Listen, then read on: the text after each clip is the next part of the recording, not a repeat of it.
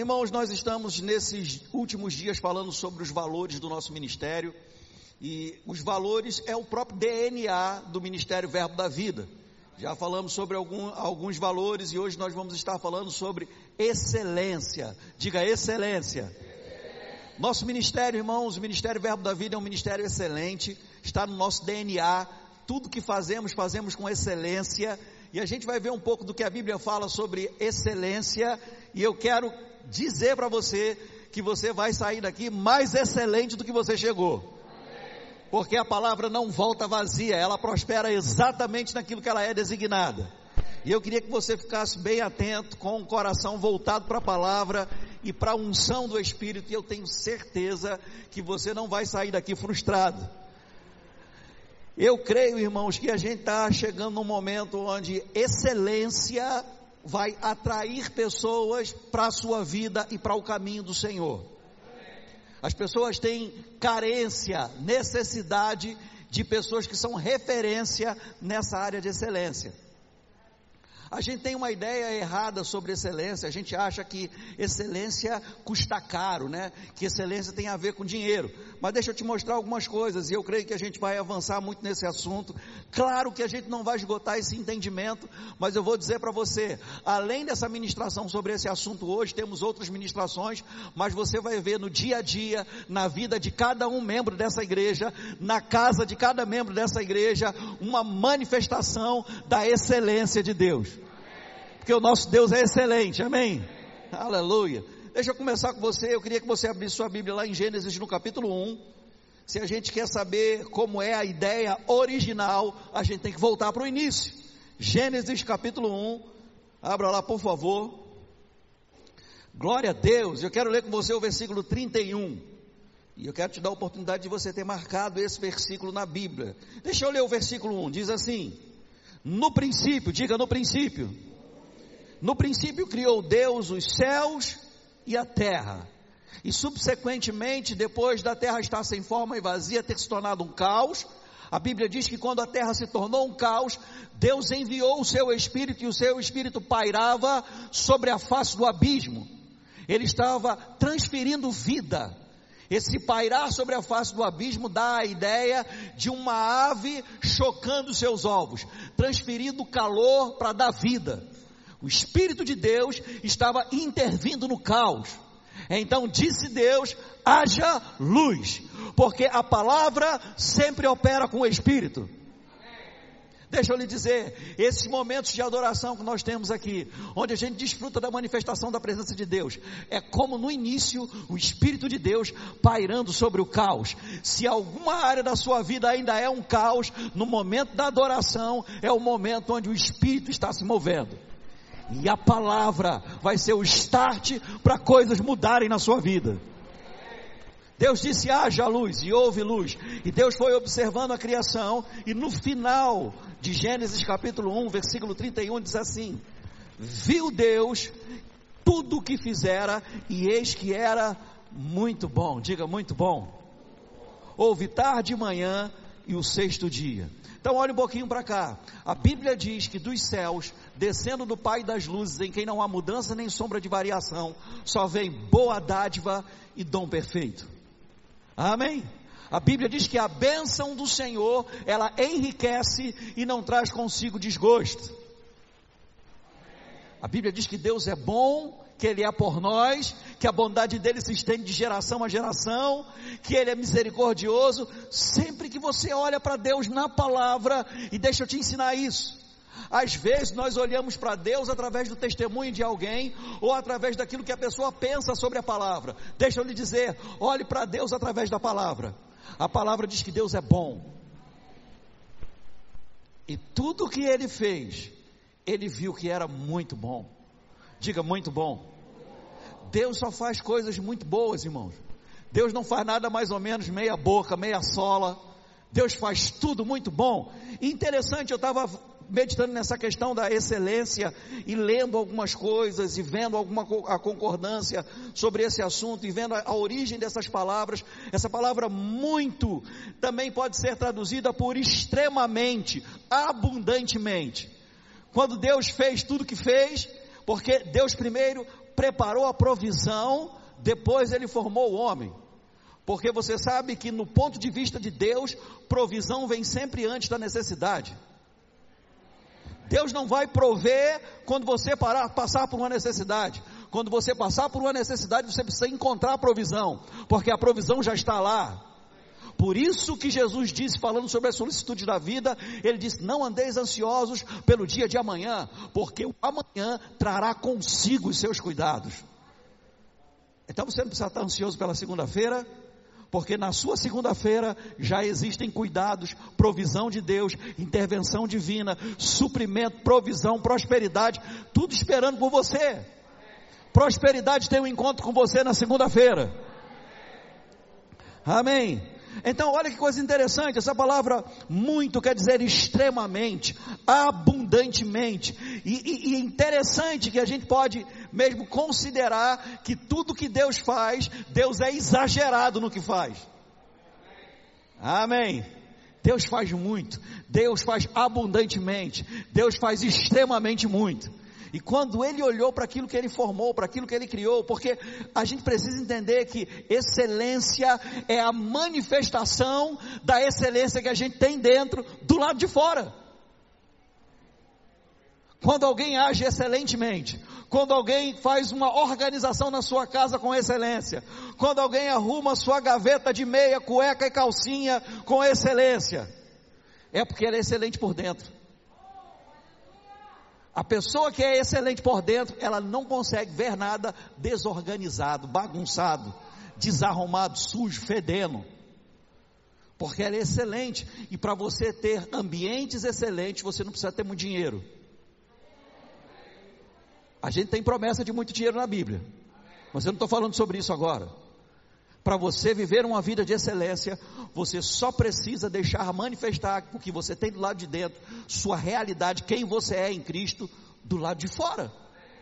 Eu gosto do que Josi fala às vezes para mim, para as crianças lá em casa. Ela diz quando vê alguma bagunça, alguma coisa desarrumada, ela diz: Isso aí não está com cara de Jesus? Isso aí parece com Jesus? Sabe, irmão, deixa eu dizer para você, Pastor Bud, que é o, é o fundador desse ministério, da Igreja Verbo da Vida, do Rema no Brasil. Ele dizia: Eu conheço, eu consigo conhecer como está a vida espiritual da pessoa só andando pela casa dela e vendo como as coisas delas estão em casa. Ele disse: Se eu ver cueca jogada no chão, meia de um lado, sapato do outro, eu já sei que a vida espiritual daquela pessoa está uma bagunça. Está ficando quieto. Eu sei que eu estou pregando bem. As pessoas olham, irmãos, para a vida da gente e elas vão identificar se a gente está vivendo uma vida de excelência ou não. Excelência é visto, é dá para ser visto. As pessoas enxergam excelência na vida da gente. Você não precisa ser rico para ter excelência. Você é rico porque ele que era rico se fez pobre no seu lugar para te enriquecer em todas as coisas. Mas você não precisa ser rico para andar em excelência. Você precisa ser excelente. Porque Deus fez tudo muito bom, porque Ele fez dele mesmo, Ele manifestou quem Ele é por dentro, na criação e na formação da terra. Fez tudo com excelência. Quando Ele olhou para aquilo que estava feito, Ele disse: Está tudo muito bom, está tudo extremamente bom, abundantemente bom. Oh, aleluia! A palavra traduzida por bom aqui nesse versículo 31 do capítulo 1, dentre várias definições também significa excelente. Quando Deus terminou de criar as coisas, ele olhou para aquilo que ele fez e ele disse: Está tudo extremamente excelente, abundantemente excelente. Porque excelência é visto, excelência está naquilo que um crente faz.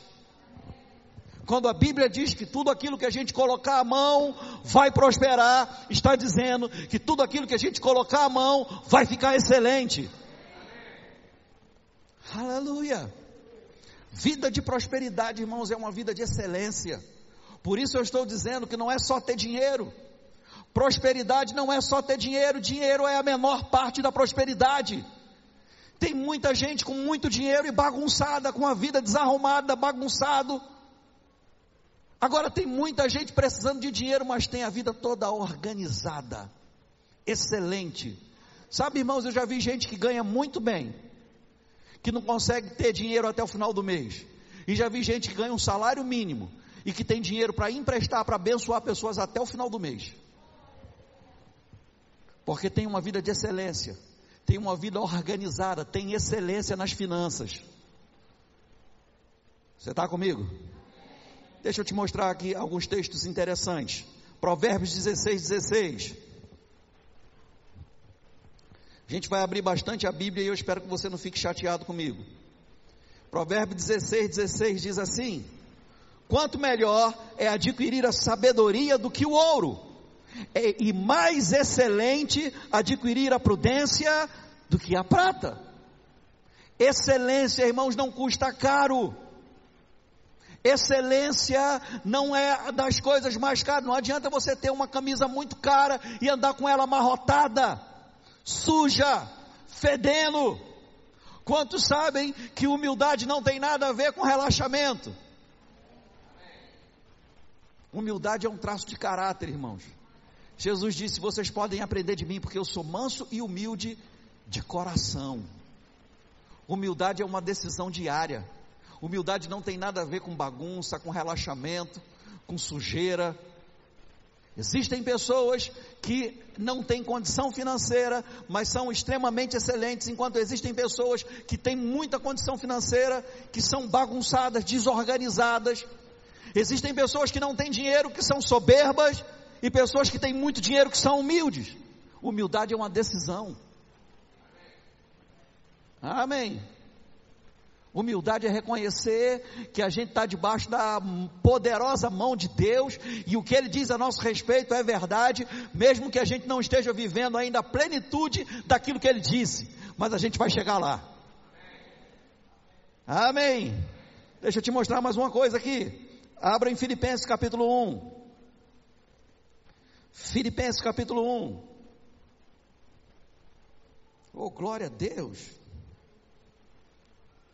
Vamos ler a partir do versículo 6. Estou plenamente certo de que aquele que começou a boa obra em vós há de completá-la até o dia de Cristo Jesus. Aquele que começou a boa obra, ele há de completá-la até o dia de Cristo Jesus. Sabe, irmão, deixa eu dizer para você, uma vida de excelência e ter a plenitude da manifestação da excelência de Deus que você tem por dentro, manifestada do lado de fora, é um processo. Leva tempo. Mas passo a passo, dia a dia, fazendo o que tem que ser feito, obedecendo rapidamente a direção do Espírito e andando debaixo da autoridade da palavra, a gente vai ver que até o dia de Cristo Jesus, aquela obra que ele começou, ele mesmo vai completar na nossa vida. Foi Ele quem começou? Não foi você que teve a ideia de começar a mudança na sua vida? Ele chegou, você teve um encontro com Ele, e a partir daí você nasceu de novo, as coisas velhas ficaram para trás, tudo se fez novo, e agora você começa a viver em novidade de vida, e as coisas começam a se ajustar. E se você olhar para trás, você vai ver que hoje você é um melhor ser humano do que você era antes. Você é o melhor você do que você era antes. E você continua melhorando. E até o dia de Cristo Jesus, o dia com D maiúsculo, quando ele voltar, ele vai completar a obra dele. Você está melhorando a cada dia. A vida do justo é como a luz da aurora que vai brilhando mais e mais até ser dia perfeito. Amém. Deixa eu dizer para você, quem está aí do seu lado, não sabe quem você vai ser daqui a cinco anos. Ela não conhece você, porque o melhor você está para se manifestar, o melhor você está para se revelar. Você está progredindo, está melhorando, está crescendo, revelação está chegando, a palavra está chegando, coisas estão sendo ajustadas. Você hoje sabe administrar melhor as suas emoções, você está crescendo espiritualmente, encontrando cada vez mais, compreendendo cada vez mais qual é a vontade do Senhor, mergulhando cada vez mais naquilo que é o chamado de Deus para a sua vida. Você está melhorando. Talvez você mesmo não tenha percebido isso, mas cada nível, cada medida de progresso é progresso. A Bíblia diz: aquele que mentia não minta mais. Então, uma pessoa que tinha o hábito de mentir começa a deixar a mentira, começa a mentir menos, Você pode olhar para ela sem conhecer direito a pessoa e dizer, mas ele ainda está mentindo. Mas se ela mentia todos os dias e agora está mentindo pelo menos uma vez por semana, está melhorando, está progredindo, está avançando. Amém. Ele vai completar a obra que ele começou, fique tranquilo. Você vai melhorar, você vai progredir. Como a gente entra nesse processo de crescimento, como a gente entra nesse processo de progresso, se submetendo à palavra e obedecendo ao Espírito Santo. Se ele diz vá pela direita, não pergunte quando eu devo ir pela direita, já comece a andar pela direita. Se ele diz vá para um determinado lugar, seja rápido em obedecer, seja rápido em fazer aquilo que ele está falando com você. Pode ser que ele diga: saia desse lugar agora, dê dois passos para a direita, você dá dois passos para a direita e cai algo naquele lugar. É um livramento. Seja rápido em obedecer. Não demore em obedecer a direção do Espírito. Ele está envolvido na sua vida. Ele quer que você chegue onde tem que chegar. Oh, aleluia!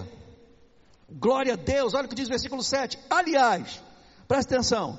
Aliás, é justo que eu assim pense de todos vós, porque vos trago no coração, seja nas minhas algemas, seja na defesa e confirmação do Evangelho, pois todos sois participantes da graça comigo. Diga da graça.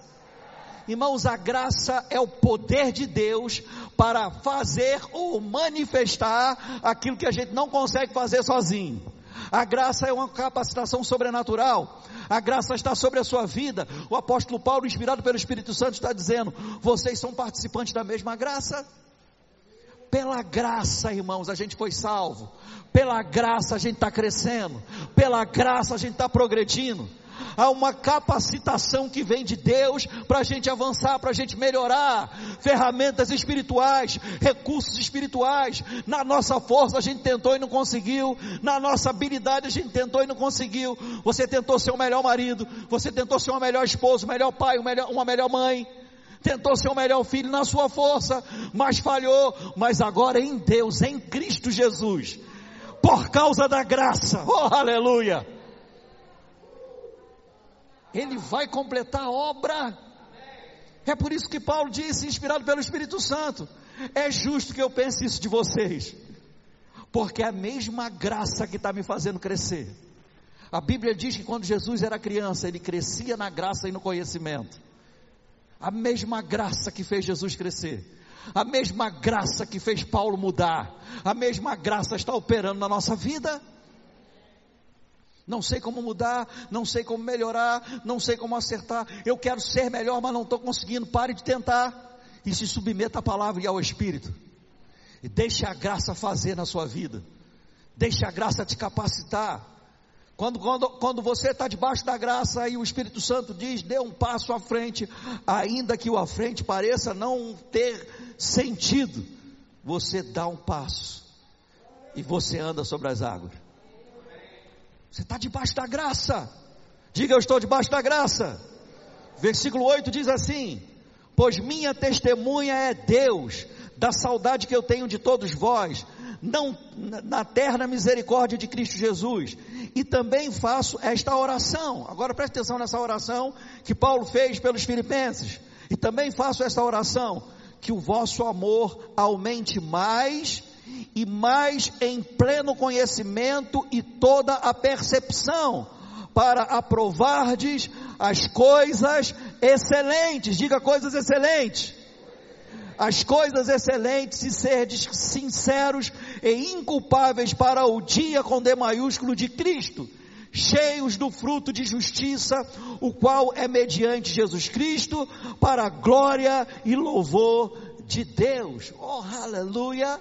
Alguém que é excelente atrai coisas excelentes e começa a perceber e discernir as coisas excelentes. Paulo está orando, eu estou orando pra, por vocês, para que o amor que já foi derramado no seu coração, Romanos 5,5 fala isso, esse amor cresça, vocês tenham mais amor e tenham percepção para aprovar as coisas que são excelentes. Se não é excelente, irmãos, não deve estar na sua vida. Se não é excelente, você não deve desejar. Se não é excelente, não vem de Deus. De Deus só vem boa dádiva e dom perfeito. Aquilo que Deus dá é excelente. Não deseje coisas que não são excelentes. Não deixe que coisas que não são excelentes entrem na sua vida. Não faça concessão para o que é mais ou menos, para o que é de meia boca, meia sola, recalchutado.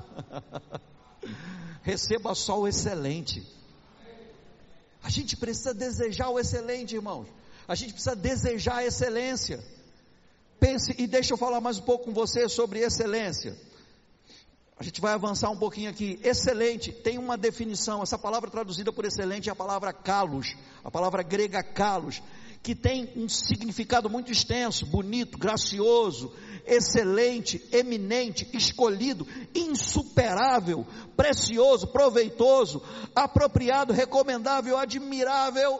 Mas dentre várias definições sobre excelente, uma que eu gosto é bonito de se olhar. Quando vem de Deus, irmão, você tem prazer de olhar. Você tem prazer de ver. Você gosta de ver. Você gosta que seja visto pelos outros. Porque é de Deus. Sua vida está melhorando. Sua vida está progredindo. É bonito de se olhar como você tem crescido. Como você tem avançado. Como você tem melhorado. Como você está se vestindo melhor. Como seu carro é melhor. Como sua casa é melhor. Como você fala melhor, se expressa melhor como seu ministério está crescendo, como você faz aquilo que você foi chamado para fazer melhor. Excelente, bonito de se olhar.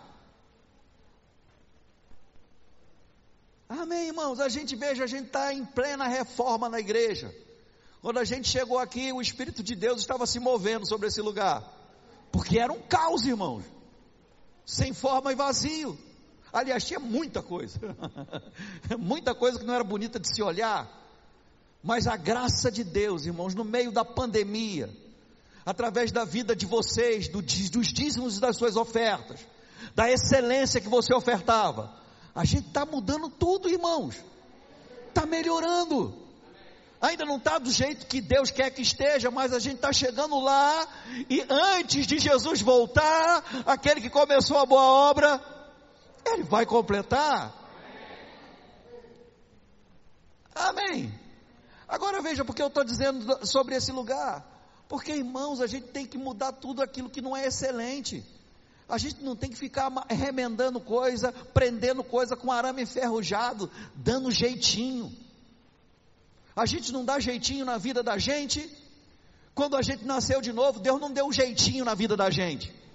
Não, ele, ele é um maconheiro, cheirador de cocaína, cracudo. Vou dar um jeitinho. Não, Deus não deu jeitinho. Deus arrancou a gente do império das trevas, transportou para o reino do Filho do amor dele. Foi uma mudança radical, irmãos. Mudou a nossa natureza. Trocou o coração de pedra por um coração de carne e o Espírito do próprio Deus, o Espírito de excelência, veio habitar em nós. Oh, aleluia! Deus não dá jeitinho, irmão. Não, vou dar um jeitinho, vou dar uma arrumadinha, uma ajeitadinha, vou dar um remendo no espírito dele. Jesus ensinou, irmãos, que, que, que odre novo não pode, não, não vai suportar o, o, o vinho velho, vai romper. Odre velho não vai suportar o vinho novo, vai romper. Era aquele recipiente de couro onde o vinho era guardado, e era fermentado ali, envelhecido, um vinho novo num odre velho que já foi usado, rebenta, não suporta. Então Deus nos deu um coração novo, excelente, um coração para receber Deus mesmo, e Ele mesmo veio morar no nosso coração, a fonte, a inspiração da excelência. Jesus ele é, é colocado no livro de Hebreus como a expressão exata de Deus, a expressão exata do seu ser. Ele habita em nós.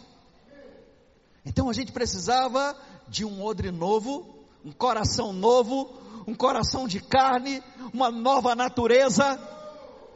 E agora Deus habita em nós. Você é uma pessoa novinha em folha. Excelente. Porque tudo que Deus faz é extremamente excelente. Quando Deus olhou para você, Deus olhou para Luciano, Luciano lá de trás. Trabalhava com, com, com negocinho de máquina de bichinho. Pinguço, dançador de frevo,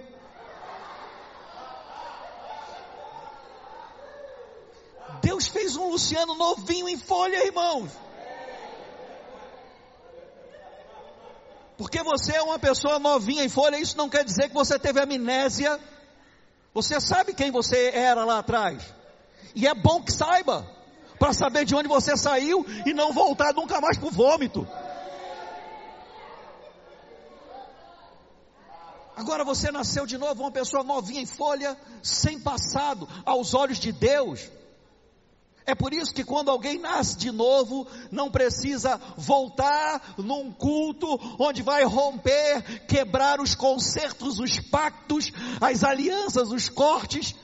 Ah, eu rejeito, eu anulo, eu quebro, eu cancelo todo pacto, toda aliança, toda macumbaria, voodoo, feitiçaria, todo doce de corpo Damião, zorro, Maria Mole, bananada. Não, meu irmão, você nasceu de novo. Você é uma pessoa novinha em folha, não tem passado, não tem currículo. Se alguém está em Cristo, nova criatura é. Você lembra que comia zorro no saquinho de corpo Damião? Mas você não tem que mais confessar isso, porque você nasceu de novo. Jesus disse: O Espírito vai convencer o mundo. Diga eu não sou mundo. O Espírito hoje, aos filhos de Deus, ele guia, dirige, inspira, orienta, instrui. Quando você não tinha Deus, ele te convenceu do pecado, do juízo, da justiça. Aí Jesus ensinou: do pecado, porque não creram em mim. Esse era o pecado que abria a porta para todo o resto de imundícia. Uma vez que você nasceu de novo, você foi convencido pelo Espírito Santo, nasceu de novo, ele te convenceu, pronto. Porque todo o resto de porcaria que você fazia antes, fazia porque não cria em Jesus. Mas quando você começou a crer, você nasceu de novo. As coisas velhas passaram, tudo se fez novo. Agora é uma vida de excelência. Tudo que você fizer em Cristo vai ser excelente. Você está melhorando, progredindo, avançando. Quando você tiver as oportunidades que você teve no passado de lidar com situações que você não teve sucesso, você vai ver que agora você vai ter sucesso. Você está melhorando, irmãos. E as coisas não acontecem de uma hora para outra. Você nasceu de novo, tem a vida de Deus, mas vai crescendo em Cristo, crescendo espiritualmente. Lembra quando você se deparou com o primeiro endemoniado? Tem uns aqui que correram, ficaram com medo, Quiseram dar copo de água com açúcar para o endemoniado. Mas agora que você tem a palavra. Eu vou te dizer, pessoas dizem por que é que nos nossos cultos não tem muitos, muitas manifestações de demônio. Deixa eu dizer para você, porque ele tem medo de quem crê. e ele sabe que aqui não vai ter oportunidade em nome de Jesus. Satanás está com oportunidade em nome de Jesus. Demônio se expulsa, irmão. Pronto, resolvido. Assunto resolvido. Amém. Excelente, irmão. Bonito de se olhar. Uau! Bonito de se olhar. As pessoas vão olhar para o seu carro, excelente. Eu não estou falando do carro importado zero. Eu estou falando do seu carro. Bonito de se olhar. Você pode não ter condição hoje financeira ainda de ter o carro que você vai ter daqui a algum tempo. Pode ser que ainda não tenha chegado dinheiro, mas vai chegar, mas ainda não chegou. Mas você pode ter um carro limpo, arrumado, cheiroso. Carro com saco de fofura, com, com, com terra, lama, fóssil.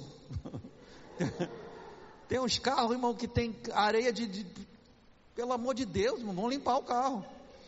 Carro excelente. Excelente, bonito de se olhar. Quando a pessoa olhar para o seu carro, ela vai dizer: Esse é carro de crente, do Verbo da Vida, de Nova Iguaçu. É, irmão, estou falando sério, porque excelência está no nosso DNA, faz parte da vida da gente. Pastor, ainda não tenho condição de ter aquele Corolla, aquele Honda Civic. Vai chegar a condição. Mas vai chegar quando você for excelente naquilo que você tem hoje. Diga amém, pelo amor de Deus. Só para saber que você está concordando. Por livre e espontânea vontade. O capítulo 3 de Filipenses, versículo 12 Olha o que o apóstolo Paulo fala, esse que diz que é aquele que começou a boa obra há de completá-la até o dia de Cristo Jesus. Ele diz assim, dando testemunho dele, versículo 12 do capítulo 3: Não que eu o tenha já recebido ou tenha já obtido a perfeição, mas prossigo para conquistar aquilo para o que também fui conquistado por Cristo Jesus. Então, olha que coisa interessante, irmãos. Uma vida de excelência foi para isso que a gente foi conquistado. E a gente deve conquistar isso. Ou seja, progredir, melhorar a cada dia, avançar. Amém. Irmãos, quanto a mim, não julgo havê-lo alcançado, mas uma coisa faço, é que, esquecendo-me das coisas que para trás ficam e avançando para as que estão diante de mim, prossigo para o alvo, para o prêmio da soberana vocação de Deus em Cristo Jesus. Oh, aleluia! Todos, pois, que somos perfeitos, tenhamos este sentimento. E se porventura pensais de outro modo, também isto Deus vos esclarecerá. Todavia, andemos de acordo com o que já alcançamos. Ande no nível de revelação que você já alcançou. Ande na prática da palavra que você já recebeu. Sabe, irmãos, algumas pessoas pegam metade disso que o, que o apóstolo Paulo falou e diz: Não, eu, tô, eu não estou considerando as coisas que para trás ficaram e continuam vivendo na mesma prática do erro. Ele não disse isso. Ele disse: Ao mesmo tempo que eu desconsidero, que eu deixo para trás aquilo que já ficou para trás, eu avanço para conquistar aquilo pelo qual eu também fui conquistado.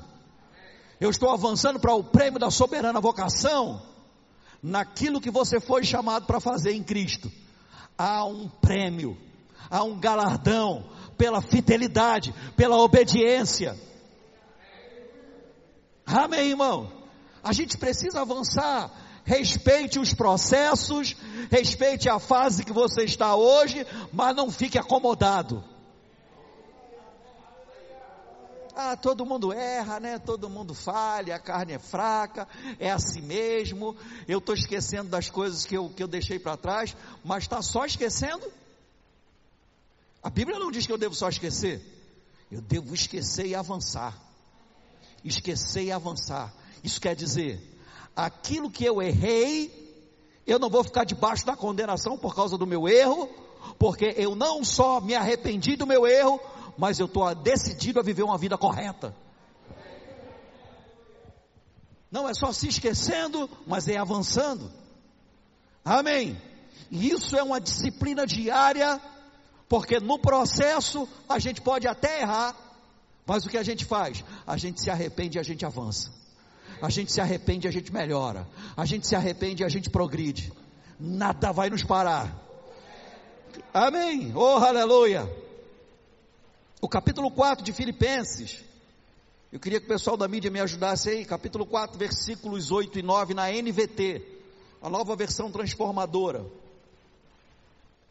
Aleluia. Filipenses capítulo 4,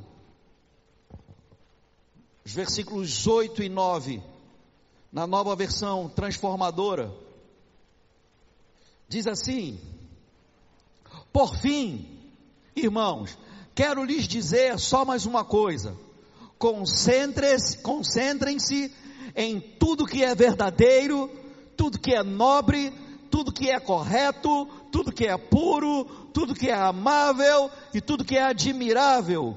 Pensem no que é excelente e digno de louvor. Oh, aleluia!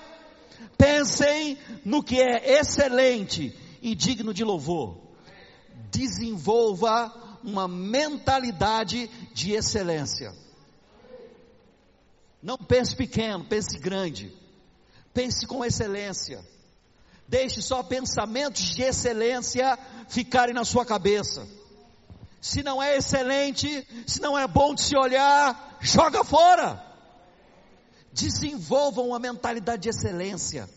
Desenvolvam uma mentalidade de criar e de gerar coisas boas de se olhar, coisas bonitas de se ver. Se não é excelente, não deve estar na sua cabeça. Se não é excelente, não deve permanecer nos seus pensamentos. Você precisa olhar para frente e precisa se ver em lugares que você não pisou ainda.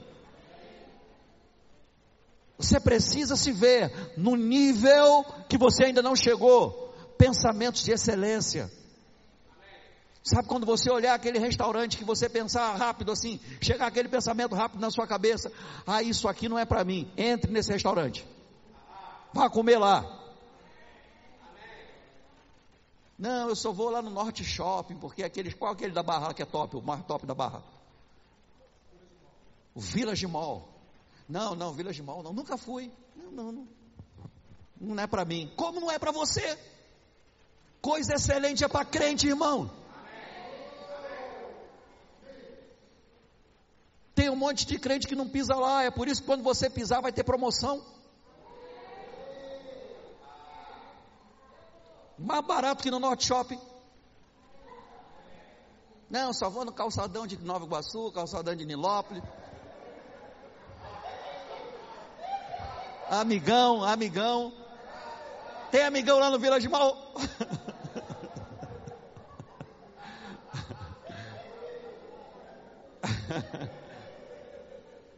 Não, eu vi um negócio igualzinho da, da Kamikado lá no Amigão. Não é igualzinho, irmão. Não é igualzinho.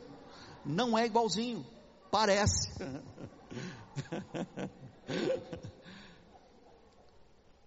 Os lugares de excelência que existem foram inspirados, é uma centelha divina da excelência que Deus criou no início. Se é excelente, é para você andar.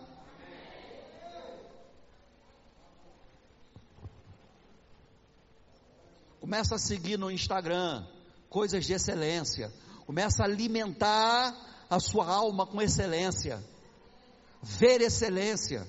Cheirar excelência não, tem um irmãozinho que vende umas essências ali parecida com, com, com perfume importado. Meu irmão, deixa eu dizer para você, seja excelente. Aí os irmãos que vendem rinodê, essas coisas, está tudo chateado comigo agora. Não, mas...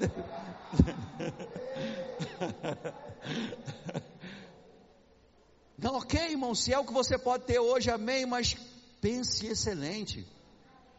Você compra lá o, a, a, o parecido, o genérico, mas confessando, está chegando o original. Vou comprar o original, não vou viver de genérico a vida toda. Diga amém, pelo amor de Deus. Irmão. Que bom que você concorda. Glória a Deus. Então, olha só que coisa interessante. Tudo que é excelente, pensem no que é excelente e digno de louvor continuem a praticar tudo que aprenderam e receberam de mim, tudo que ouviram de mim e me viram fazer. Então o Deus da paz estará com vocês. Deixa eu falar algo para você. Não só pense com excelência, mas se torne um referencial de excelência. Seja um modelo de excelência se torne padrão de excelência. Veja, eu não estou falando de ter muito dinheiro, irmãos. Isso é outra pregação. Eu estou falando de ser excelente. Antes de chegar a muito dinheiro, você pode ser excelente. Deixa eu lhe dizer, excelência vai atrair dinheiro. O excelente é o que é aprovado num, num, numa concorrência para ser empregado em, em alguma empresa excelente. É o excelente que vai ser contratado. É aquele que chega para a entrevista de emprego arrumado com excelência, fala com excelência, se expressa com excelência, se comporta com excelência, tem um, um hálito de excelência. Vai ser contratado, irmão. A pessoa vai escolher o excelente. Tem o excelente, o bom, mais ou menos. Tu acha que vai, quem vai ser escolhido? O excelente. É o excelente que vai ser escolhido. Porque excelência abre portas. Pessoas querem ter pessoas excelentes ao seu lado. Promoção é para o excelente. Aumento salarial é para o excelente. O excelente não é propaganda enganosa. Ele é o que trabalha mais, é o que cresce mais naquilo que ele faz, é o melhor funcionário, chega antes e sai depois. Excelente. Excelente. Diga eu sou excelente. Fala para a pessoa que está do seu lado, você é excelente. Aleluia. Oh, glória a Deus. Aleluia. Mentalidade de excelência, irmãos. Deixa eu lhe falar. Pensamentos, pensamentos, a gente não pode impedir que eles cheguem na nossa cabeça.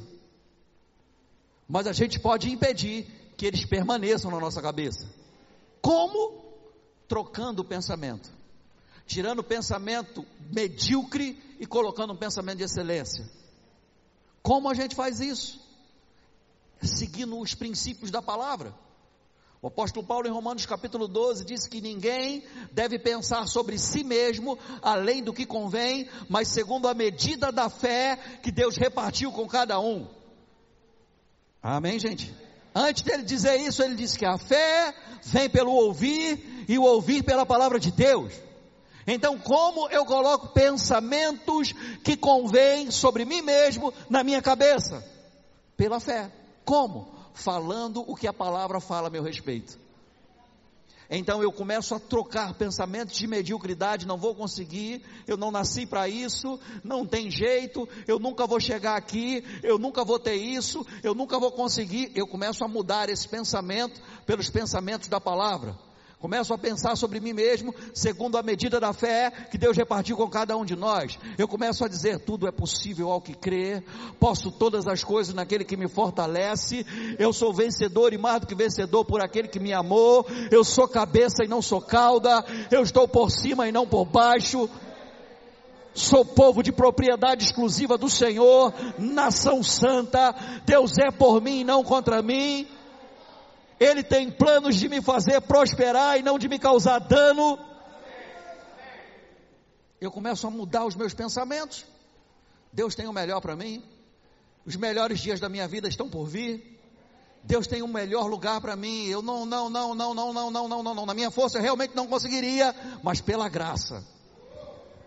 Já me vejo lá já me vejo naquela vaga, já me vejo naquela promoção, já me vejo participando daquelas reuniões de liderança, da gerência, já me vejo participando da reunião para tomar decisão, já me vejo cumprindo o meu chamado, já me vejo no ministério, já me vejo pregando a palavra, já me vejo ensinando no rema. Oh, aleluia! Vai mudando a mentalidade. Ah, papai sempre dizia que tudo que eu coloco a mão para fazer eu desisto. Papai sempre dizia que tudo que eu começo eu, eu, eu paro pelo meio. Mas o papai agora diz que tudo que eu colocar a mão para fazer vai prosperar. Vou mudar a mentalidade. Não vou mais ficar revivendo o que eu ouvi quando eu tinha 5, 6, 7 anos de idade, 12 anos, 13 anos. Estou com 50, meu irmão. Está na hora de mudar. Vamos começar a falar o que a palavra diz. Oh, aleluia. sou coroa da criação. Aí a pessoa diz, realmente está coroa mesmo. Fala coroa da criação. A gente tem que falar o que a palavra diz, irmãos. Mudar a mentalidade, mudar a maneira de enxergar a vida. Antes a gente via limitação, agora a gente é da fé. Antes a gente dizia a gente não consegue, aí a Bíblia diz que a gente pode todas as coisas. Ou eu continuo falando o que eu falei a vida toda, ou eu começo a praticar a palavra. E aí as coisas vão começar a acontecer na minha vida. É hora de tirar a tampa, irmão. Tem muita gente limitado. Tira a tampa. Não deixa a sua mentalidade pequenininha não, começa a desenvolver uma mentalidade de excelência. Primeira coisa que eu vou dizer para você para começar a romper com mentalidade de mediocridade. Pare de ficar olhando para o preço das coisas e dizer que é caro. Pode ser que você não tenha condição de comprar naquele momento, de pagar naquela hora, mas isso é uma leve momentânea tribulação. Irmão, deixa eu dizer para você: se a gente continuar escolhendo as coisas pelo preço, a gente não vai ter como exercer fé, porque a moeda do reino é fé para você começar a ver coisas de excelência, você vai ter que romper com a timidez e com essa mentalidade e começar a pisar em lugares que você nunca pisou antes. Você pode chegar lá e, e olhar e falar: Meu Deus, eu não tenho como comprar um negócio desse hoje, mas obrigado, Pai. Eu recebo, eu quero um desse aqui pela fé. Eu recebo agora, obrigado, Pai, já é meu. E começa a agradecer ao Senhor, Pai, obrigado, já é meu, oh aleluia, é meu, eu quero desse jeito. Eu não estou cobiçando de ninguém, está para vender. Eu não estou desejando as coisas dos outros. Eu não estou invejando o que as pessoas têm. Eu estou desejando, eu estou desejando e desejar é lícito, e a Bíblia diz que se eu me satisfizer do Senhor, Ele vai realizar os desejos do meu coração. Você está desejando, irmão? Uau, que casa maravilhosa! Não é fazer o que alguns crentes malucos estão fazendo por aí, de colocar a mão na casa dos outros e dizer já é minha, não é sua, é dos outros.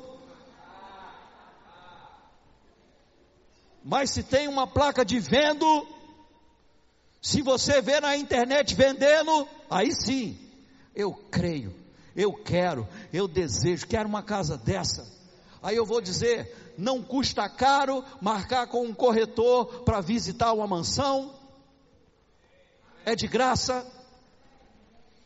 É de graça ir numa concessionária e ver um carro, entrar no carro, sentar no carro, sentir o cheiro do carro, começar a mudar a mentalidade. Pensamentos de excelência, irmão. Uau! Que lugar maravilhoso. Sabe aquelas viagens? Olhar para as próximas férias Estou pensando em Dubai. Pastor, que exagero! Extremamente, exageradamente, abundantemente excelente. Tem lugar bonito por aqui, irmão, mas vou dizer para você: para com esse negócio só de região dos lagos. Tem lugar mais bonito por aí, você pode viajar pegar um aviãozinho, dar uma volta de um lugar, ir para o Nordeste ou para outro lugar e conhecer lugares, ir para Gramado, Canela, agora no frio, Campos do Jordão, mais perto. Passear, tem um grupo aqui da igreja que vai para Penedo daqui a algumas semanas. uma pousada, uns irmãos sapateando e tudo aí.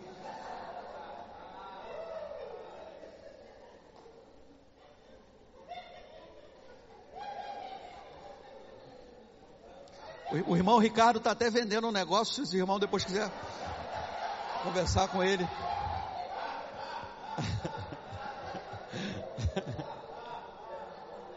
Pensamento de excelência, irmão, para com esse negócio de não posso, não é para mim. Claro que é para você. É para você, meu irmão. Toda tecnologia nova, tudo que é desenvolvido, toda coisa excelente que você vê na internet é para você e gente que nem você.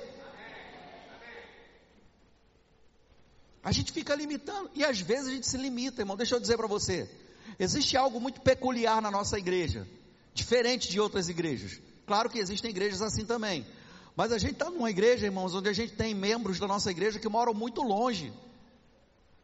E aí às vezes a gente fica assim: ah, não, mas eu não, não, não chamei Fulano para vir na igreja, porque ele mora longe. Tem gente de Campo Grande aqui congregando aqui, irmão. Tinha um grupo de São Gonçalo, agora a gente abriu o ponto de pregação de São Gonçalo. Mas tinha gente de São Gonçalo vindo para cá. Fora os outros lugares da, da, da, da, da Baixada Fluminense, gente lá do Jericinó. Quem sabe onde é Jericinó? É longe, meu irmão, vou dizer. Bangu. Jardim Bangu. Um monte de canto por aí, irmãos, e as pessoas estão vindo. Aí a gente fica tentando dizer para a pessoa, tomar decisão por ela, não, não vou chamar porque é muito longe. Quem tem que saber se é longe é a pessoa, agora eu vou te dizer, se a gente consegue, por que, que os outros não vão conseguir? A gente é excelente, irmão. Alguém fala que vai fazer um aniversário de 15 anos, um casamento lá em Copacabana, segunda-feira, 11 horas da noite. Aí a gente pensa, não, vai ter comida, bolo.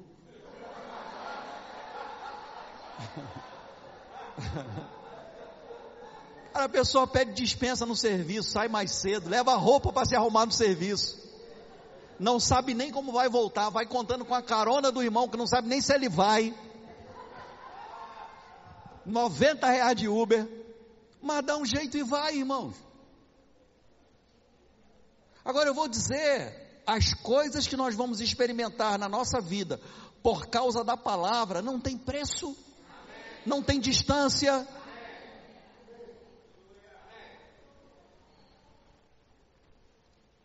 Eu tenho uma palavra do Senhor, irmãos. Eu vou dizer para você, eu sei, e, e eu, eu não quero jogar pressão em cima de você, eu sei que nem todo mundo vai se mudar aqui para Nova Iguaçu. Mas eu tenho uma palavra no meu coração de que Deus está liberando imóveis para compra aqui no K11 para pessoas que têm um coração aqui na igreja. Tem pessoas que vão morar longe, mas também têm o um coração aqui na igreja. Mas estou falando especificamente para pessoas que têm um coração. Deus já está movendo isso.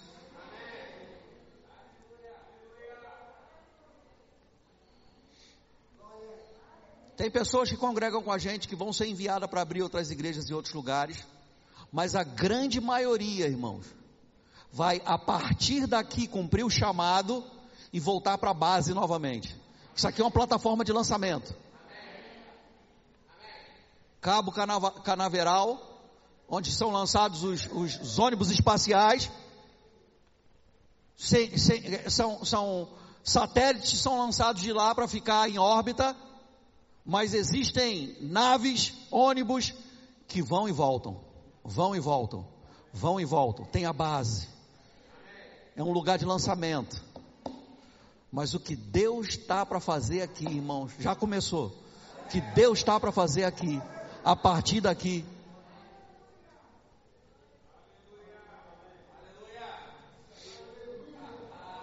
Irmão, quando a gente fala de 5 mil membros, a gente não está brincando, não. Jesus está voltando, irmãos, e quanto mais se aproxima a volta do Senhor, mais avivamentos vão romper por aí. E esse lugar é um lugar de avivamento. Coisas vão acontecer e crescimentos extraordinários a gente vai provar. A gente vai provar fases de crescimento. Multidões chegando. Começou. Uma coisa que Deus falou ao meu coração: pessoas que estavam desistindo do seu chamado, do seu ministério, já não queriam mais, já não acreditavam mais, já estão machucadas, foram traídas, jogadas de lados, escanteadas, desacreditadas. Deus está trazendo para cá, irmão, para ressuscitar ministérios. E, e, essas pessoas não vão viver na, na, na, na glória da casa passada, a, a, glória da segunda casa é maior.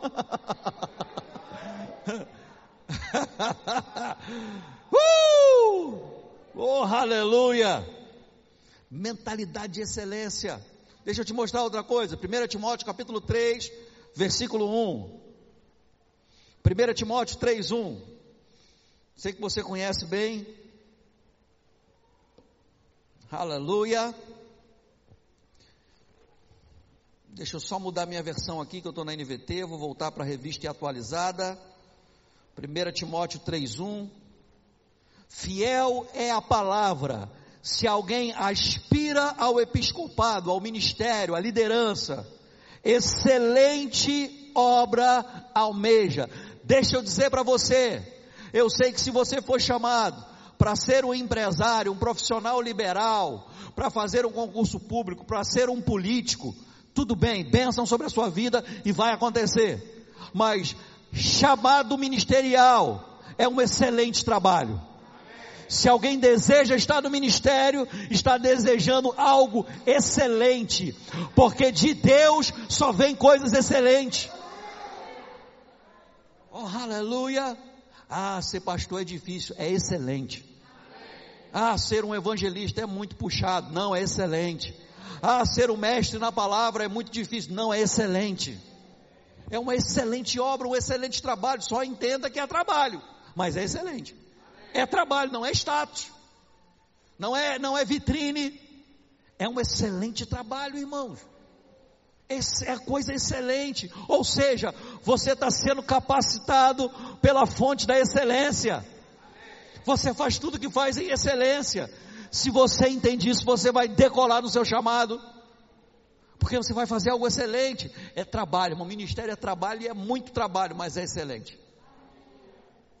É para se gastar, é para derramar a sua vida para servir os outros, mas é excelente é viver para fazer os outros felizes, mas é excelente. É passar por uns apertos de vez em quando, mas é excelente. Até que seja formado, até que seja construído Cristo nas pessoas, a gente paga um preço, mas é excelente. É bonito se olhar. Você vê a pessoa começa a pregar, começa meio devagarzinho, e aí começa, vai melhorando, depois vai melhorando mais ainda, depois vai melhorando, depois você fica, meu Deus, como é que está pregando desse jeito? Como é que está ensinando desse jeito? Se alguém ver, vai contratar, vai fazer convite, porque é excelente. Ministério é excelente, irmãos, é algo excelente. Deixa eu dar uma corrida aqui para a gente poder ter a ceia. Lá em Hebreus 1,4 não vou ler, só quero que você tenha aí marcado. Jesus ele alcançou quando ressuscitou o nome mais excelente. O nome que é sobre todo nome. O nome que está acima de todo nome. Um nome mais excelente. Em Hebreus 8:6 a Bíblia diz que ele alcançou agora um ministério mais excelente, tanto mais excelente. Jesus, aqui no seu ministério aqui na terra, foi o único homem que fluiu e operou nos cinco ofícios ministeriais. Jesus era apóstolo, profeta, evangelista, pastor e mestre. Jesus operou nos cinco dons ministeriais, mas agora, quando ele, nas, quando ele ressuscitou e foi elevado aos céus, no céu ele não precisava ser apóstolo, profeta, evangelista, pastor ou mestre, então ele distribuiu dons em forma de homens à igreja e ele alcançou um ministério tanto mais excelente. Uau! O ministério de Jesus, o cabeça da igreja, aquele que é a nossa fonte, aquele que nos capacita, aquele que é o nosso advogado, aquele que habita em nós, ele está operando no ministério tanto mais excelente. Abundantemente excelente, extraordinário. Esse é o ministério hoje de Jesus, tanto mais excelente. Aquele que tem os olhos como chama de fogo. Aquele que quando os 24 anciãos estavam na presença dele, eles tiveram que se prostrar e tirar as suas coroas. Porque nós somos reis e sacerdotes. Mas ele é o rei dos reis. Ele alcançou um ministério tanto mais excelente. O reino de Deus, irmãos, é um reino de excelência. Tudo tem cheiro de excelência, cheiro de carro novo. Você vai chegar no céu, irmão, vai andar em rua de ouro. A gente está aqui reclamando do asfalto aqui da Baixada Fluminense. Rua esburacada. Quando você chegar no céu, vai pisar em rua de ouro. A porta de entrada tem pérola, pedra preciosa. É um negócio extravagante demais no céu, irmão. Aí a pessoa diz, mas Deus está ostentando, né? Não, Deus não está ostentando Deus é excelente, irmãos, Ele é o dono do ouro e da prata. Essa mentalidade de pobreza, essa religiosidade que as pessoas têm, esse entendimento errado de que é ser humildezinho, não. Ah, o pastor lá da minha igreja, gosto dele do pastor porque o pastor é humildezinho, tem um carrinhozinho, mora numa casinhazinha, bota uns ternozinhozinho. Ah, pelo amor de Deus, negócio Deus é grande, irmão. Deus é El Shaddai, o Deus que é mais do que suficiente todo-poderoso Deus. Jeová Jiré, o Senhor da provisão e da prosperidade, Jeová Guimolá, aquele que te autoriza a prosperar. Negócio de, de, de, de coisinhazinha, de coisinhazinha nada, isso é o diabo que tem coisinhazinha. Carrinhozinho é o carro do inferno. Deus quer que você viva uma vida de excelência. Nunca fique se limitando para viver uma vida falsa, religiosa. Ah, não, porque lá na Baixada, né? Eu até tenho condição de ter um carro melhor, mas eu tenho esse carrinhozinhozinho aqui, porque. Porque o que, meu irmão? As pessoas têm que ver excelência na sua vida. Você não vai comprar algo que você não tem como pagar, mas se você tem como ter, tenha. Chame a existência, creia. Deus tem coisa grande, irmão, para liberar sobre a nossa vida. Tem um monte de anjo, a Bíblia diz que são todos eles espíritos ministradores enviados por Deus para servir aos herdeiros da salvação. Um monte de anjo parado, engordando, sem fazer nada, ocioso, na torcida, vibrando, fila de espera, irmão de anjo, esperando você falar a palavra, esperando você mudar a mentalidade, esperando você colocar eles em ação, eles querem se mover. É real, irmãos, o ministério dos anjos. Estão esperando para se mover, estão esperando você falar a palavra. Eu creio, eu creio no que a palavra diz. O Senhor é o meu pastor, nada me faltará. O meu Deus, segundo a sua riqueza em glória, há de suprir em Cristo Jesus cada uma das minhas necessidades. Os anjos já vão começar a ficar igual o urso do pica-pau. Vou para onde? Icaxi.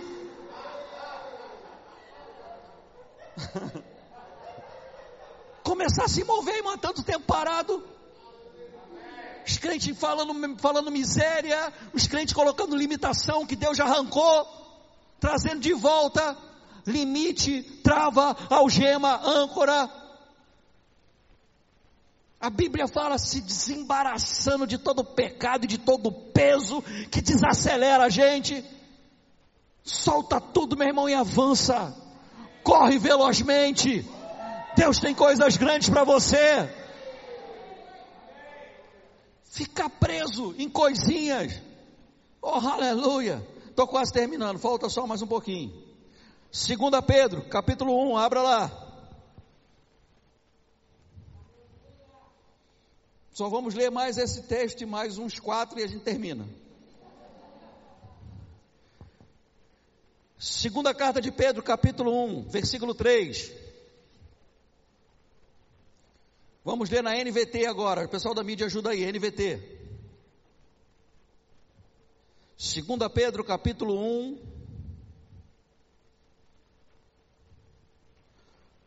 A partir do versículo 3, diz assim: Deus, com seu poder divino, nos concede tudo o que necessitamos para uma vida de devoção, pelo conhecimento completo daquele que nos chamou para si por meio de sua glória e excelência. Deus te chamou para Ele mesmo, por meio da sua glória e excelência.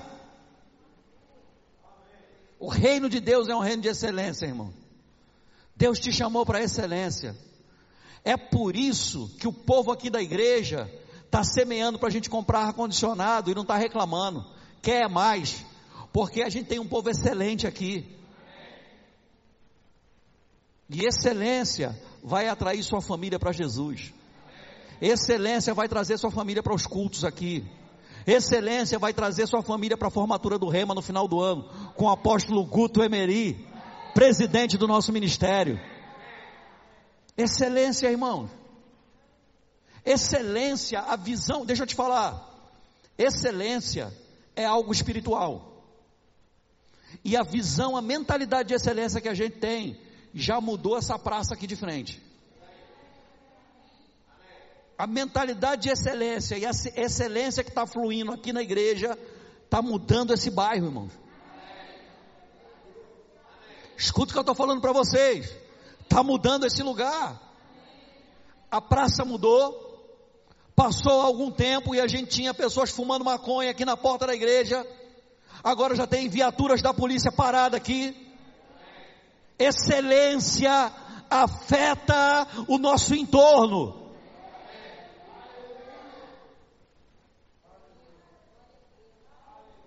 Excelência, irmãos. O lugar onde você mora vai mudar porque você é uma pessoa de excelência. É algo espiritual. Sua família é afetada. Contar, vou contar para vocês um testemunho rápido de coisas que aconteceu com a gente. Já falei várias vezes sobre isso aqui, mas tem gente nova. Eu vou contar para você. A gente foi lá para Taubaté, para Vila Matilde, São Paulo, em 2014, né? 2013. 2013 fomos para Vila Matilde, Zona Leste de São Paulo. Pastor Eliezer, o pastor da igreja lá. Hoje, pastor Eliezer, que é o nosso pastor, está em, em Taubaté. Mas quando a gente chegou lá, a gente foi recebido, hospedado, acho que cinco casais, nas casas dos pastores da igreja de Vila Matilde. Irmão, eu vou dizer por mim, minha casa era um ovinho pequenininho, a gente não tinha mesa na casa, porque ou a gente tinha mesa ou sofá, tinha que escolher. Então a gente tinha um sofá e não dava para ter mesa. E a gente não tinha o hábito de fazer refeições à mesa, sentado à mesa. A gente, quando foi recebido, irmão, a gente foi recebido com tanta excelência. Jantar à mesa, com a mesa posta, bonita, com louça bonita, bem organizada, uma refeição excelente, com cuidado e com carinho, como a gente foi recebido pelos pastores da igreja de Vila Matilde, com honra, dando o melhor para a gente, servindo a gente com o melhor. Não era copo descartável, não era louça descartável, bem arrumado, coisa muito bonita, o, o guardanapo não era de papel.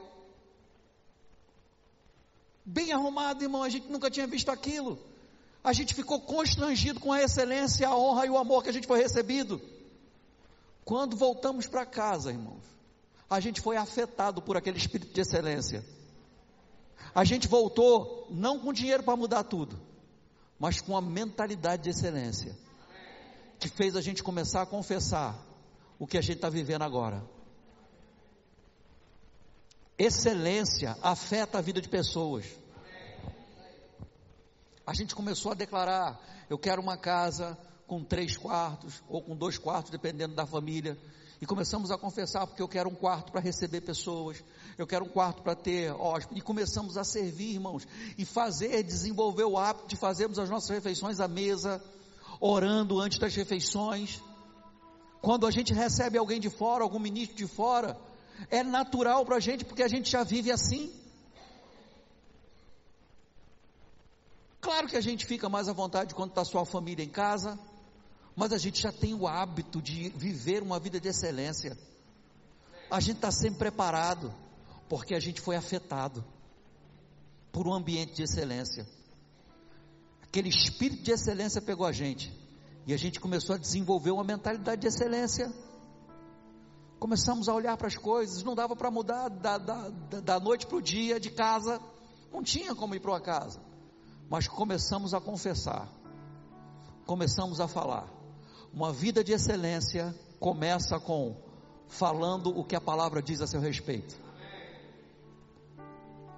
A Bíblia diz que um, um dos pré-requisitos para a gente estar no ministério é ser hospitaleiro. Isso é um pré-requisito para o ministério. Ser hospitaleiro não é só ter o desejo de receber, é ter a estrutura. Pastor, mas eu não tenho a estrutura porque eu não tenho dinheiro para ter. Eu também não tinha mas eu tinha uma boca e fé no coração. E comecei a chamar a existência. Eu e todo o grupo que está com a gente.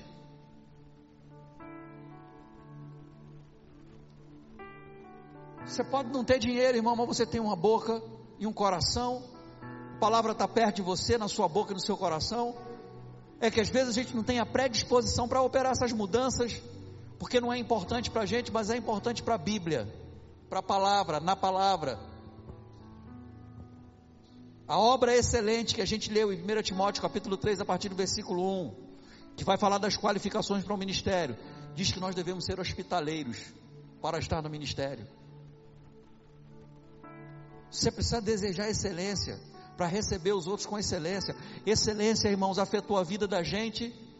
Excelência afetou a nossa igreja, excelência está movendo essa igreja, excelência abriu as portas para a gente ter o rema aqui, excelência mudou a praça, excelência vai afetar a vida dos vizinhos da igreja. Tudo começou porque a gente foi numa casa que recebeu a gente com excelência. Despertou na gente o desejo. Aí a gente começou a se movimentar, comprar prato, comprar talher legal. Ainda não é o que a gente quer. A gente, eu e o Rogério, a gente foi numa loja lá de jogo de talher de dois mil reais, três mil reais. Nossa, que barato! É o que a gente quer, irmão. Ah, pastor, para que você quer faca e garfo por três mil reais? Para te servir com excelência. Para te convidar na minha casa e você comer com excelência, porque você é importante.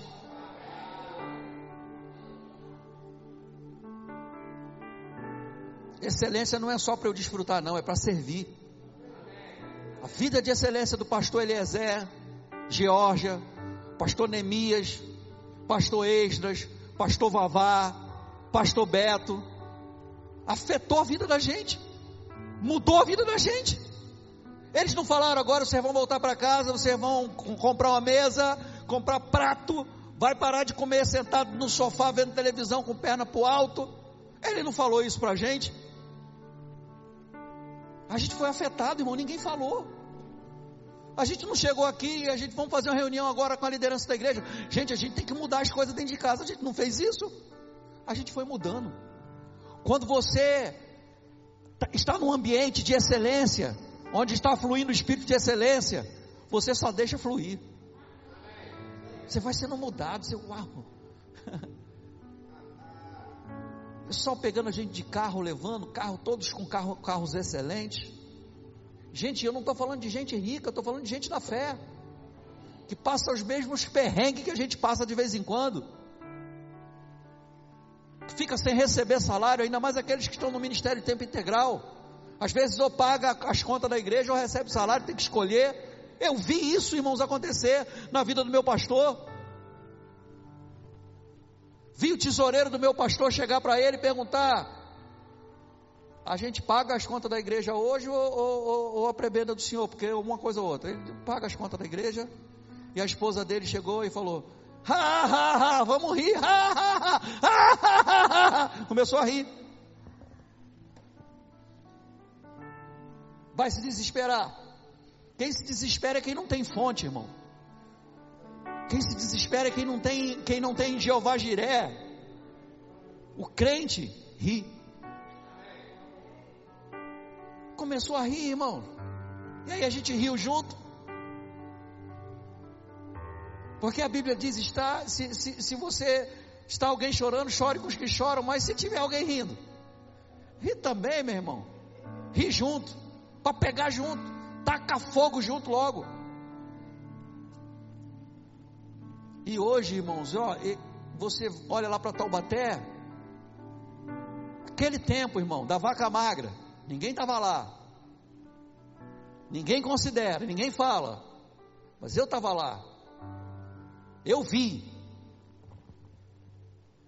Hoje eles estão vivendo o que eles semearam lá atrás.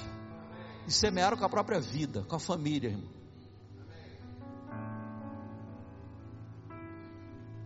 Nunca deixaram de receber professor do rema em casa porque estavam passando por aperto e receber com excelência.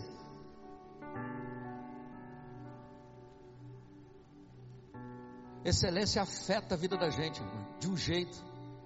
É por isso que você começa, tem que desenvolver essa mentalidade de excelência, começar a ver coisas excelentes. Tem gente, irmão, que gosta só de ver história de tristeza, irmão. Eu estava ouvindo há pouco tempo, há algum tempo atrás, o, o, Rafael Frota, que é o líder da, do centro de cura lá em Campina Grande, ele falando: Eu não vejo nem filme de doença.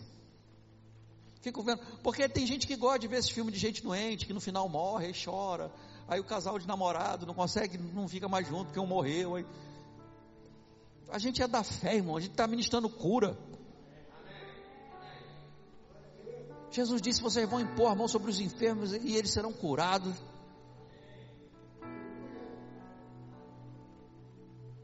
Eu gosto de ver eu e Josi o Good Doctor. O cara tem solução para tudo. Uma benção, irmão. É assim. A gente tem que fazer uma, tem que, a gente tem que orar para começar uma série na Netflix de uns crentes, impondo as mãos sobre os enfermos e curando. Doutor, doutor, o Good Doctor não conseguiu resolver, Doutor House não conseguiu resolver, chama o crente.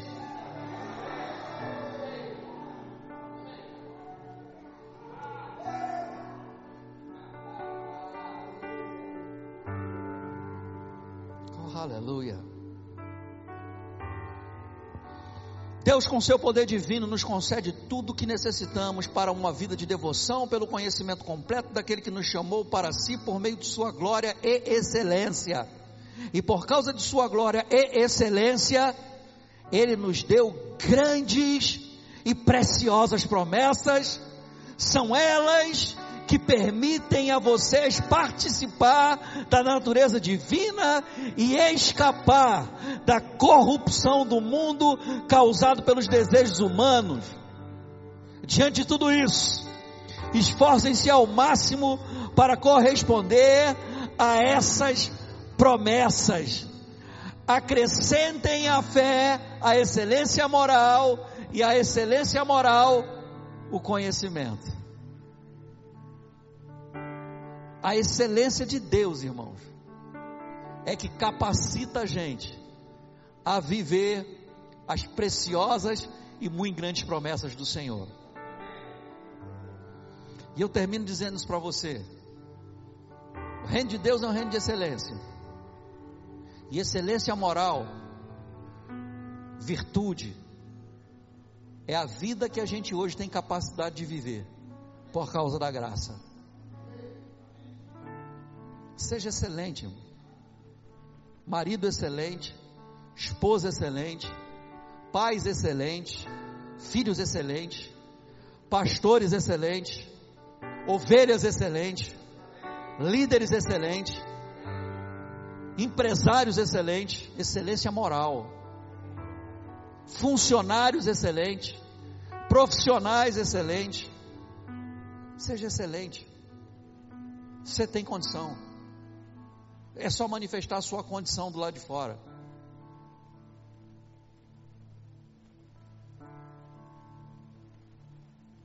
Minha esposa é excelente, irmãos. Fico meditando, pensando, tenho inveja dela às vezes. Ela é muito excelente, irmãos. Eu, eu, minha esposa trabalhou até quase ter neném, barriguda. Nunca usou a gravidez com desculpa para não trabalhar. Nunca vi minha esposa usar é, TPM para ficar em casa e não trabalhar, para faltar culto, para deixar de ir para o rema. Nunca vi isso, irmão. Nunca vi. Ah, ela é diferente. Não, é igualzinha. Não tem gente diferente. Gente é gente, irmão. Tudo igual. Mulher igual a mulher, homem igual a homem. Do mesmo jeito. Como diz aí, só muda o endereço mas nunca vi ela usar dessas coisas normais que acontecem com tudo quanto é mulher, como pretexto para não ser excelente.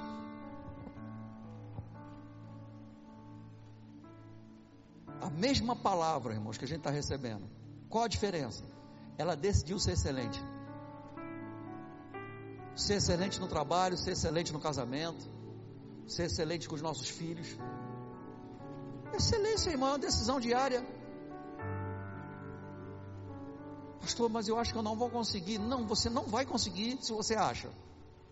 Você tem que ir para cima e contar com a graça de Deus, sabendo que aquele que começou a boa obra, ele há de completá-la até o dia de Cristo Jesus. Excelente, irmão. O frio não é pretexto para ela deixar de ser excelente, o calor não é pretexto para ela deixar de ser excelente. Quando eu conheci Josi, ela trabalhava já na Fundação Oswaldo Cruz, só que lá em Manguinhos. Pegava seis horas da manhã no trabalho, trabalhava de seis às duas. Pegava na faculdade em Vaz Lobo, às três horas, três horas da tarde, saía duas horas do trabalho, ia para a faculdade, três horas da tarde.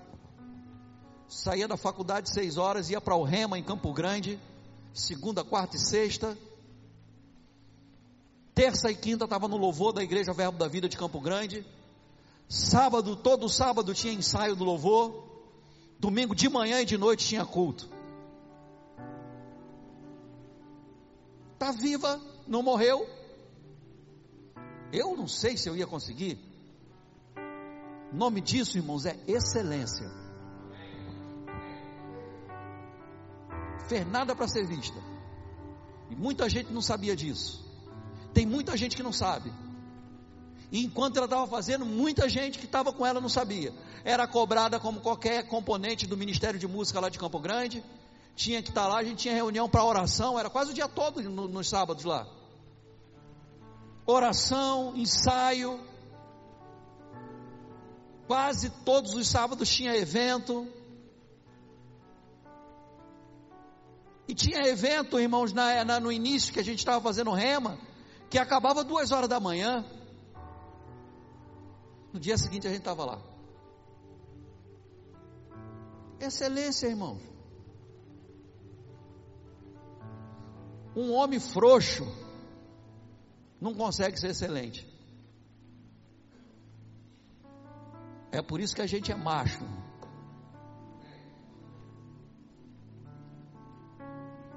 Não tem lugar para frouxo no reino.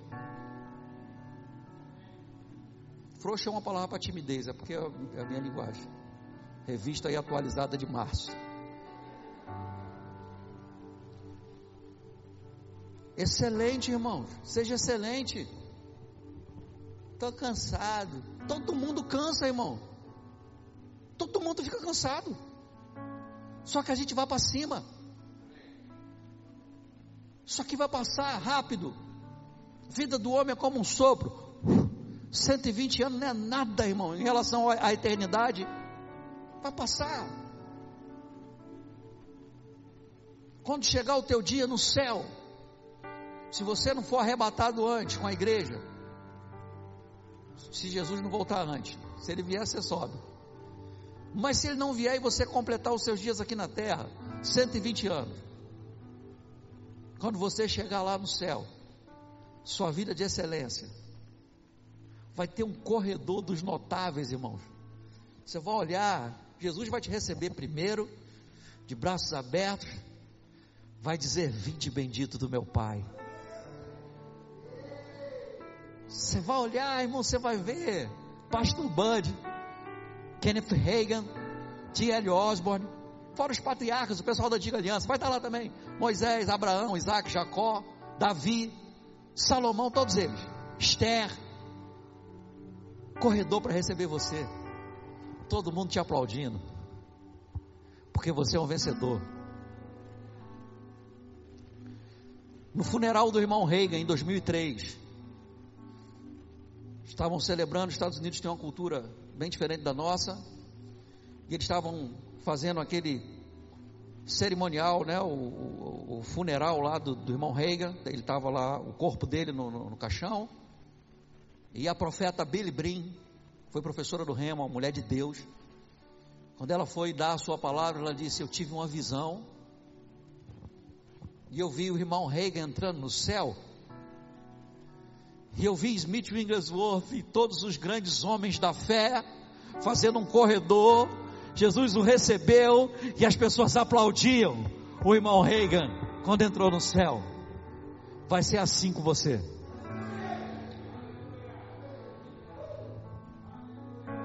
A gente crê em vida de prosperidade, bom, mas não esquece do céu, não. Pense nas coisas que são do alto, não só nas que são daqui da terra. O céu é real, irmão. É de verdade. Aqueles que se foram, você vai encontrar com eles lá no céu. O céu é um lugar de reencontro, de surpresa. De gente que a gente pensou que não estaria lá, que a gente vai encontrar. Você está aqui. Que coisa boa! Oh, aleluia. O céu é um lindo lugar. Bom de se, bom de se olhar. Lugar de excelência. Fica de pé, por favor.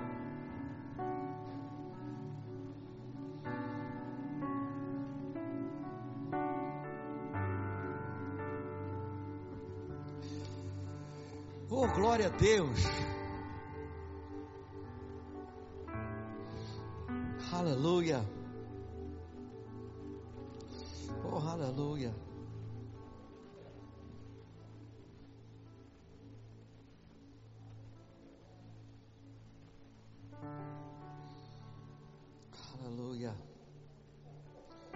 Deixa eu ler para você o último versículo. Hebreus 11, 4. Porque você é da fé, diga eu sou da fé.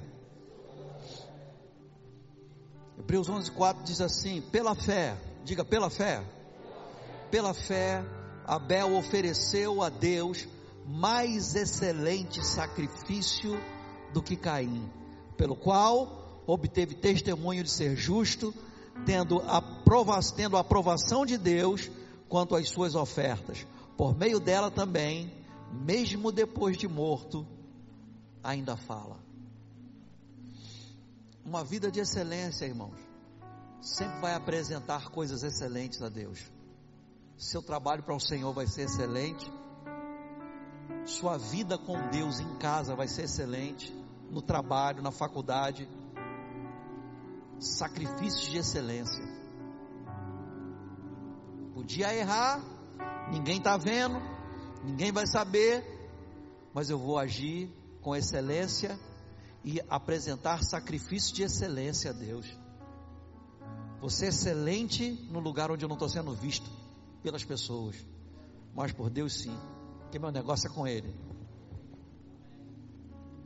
Sacrifício de excelência. Excelência, irmãos, fazer com excelência é fazer o melhor que você pode fazer, e até mais, dentro da sua condição, dentro da sua realidade hoje, do seu contexto. É como aquela oferta da viúva pobre que Jesus ficou olhando para ver quanto caía no gasofilácio. Ela deu uma moedinha, mas era o tudo dela, era o excelente dela. Excelente é relativo, irmão. O que é excelente para mim, pode não ser para você, mas é o melhor que eu posso fazer. Nossa igreja hoje, irmãos, o prédio que a gente está aqui cuidando, é o melhor que a gente pode fazer hoje. Está excelente. Vai melhorar muito, irmão. Talvez Deus mova as coisas e a gente não fique nem aqui, porque a quantidade de pessoas que a gente vai ter, a gente vai precisar de algo muito maior do que isso aqui. E nosso. Tem um terreno ali, irmão, mas é grande o negócio ali na esquina ali. Tu acha que eu já não olhei para ele? Já olhei.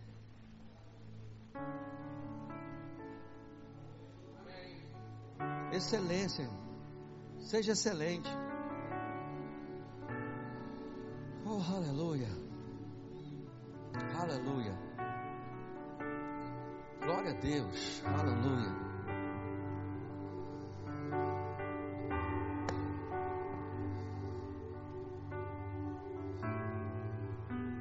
Nós vamos cear, irmãos. E essa é uma ceia que eu quero que fique marcado no seu coração.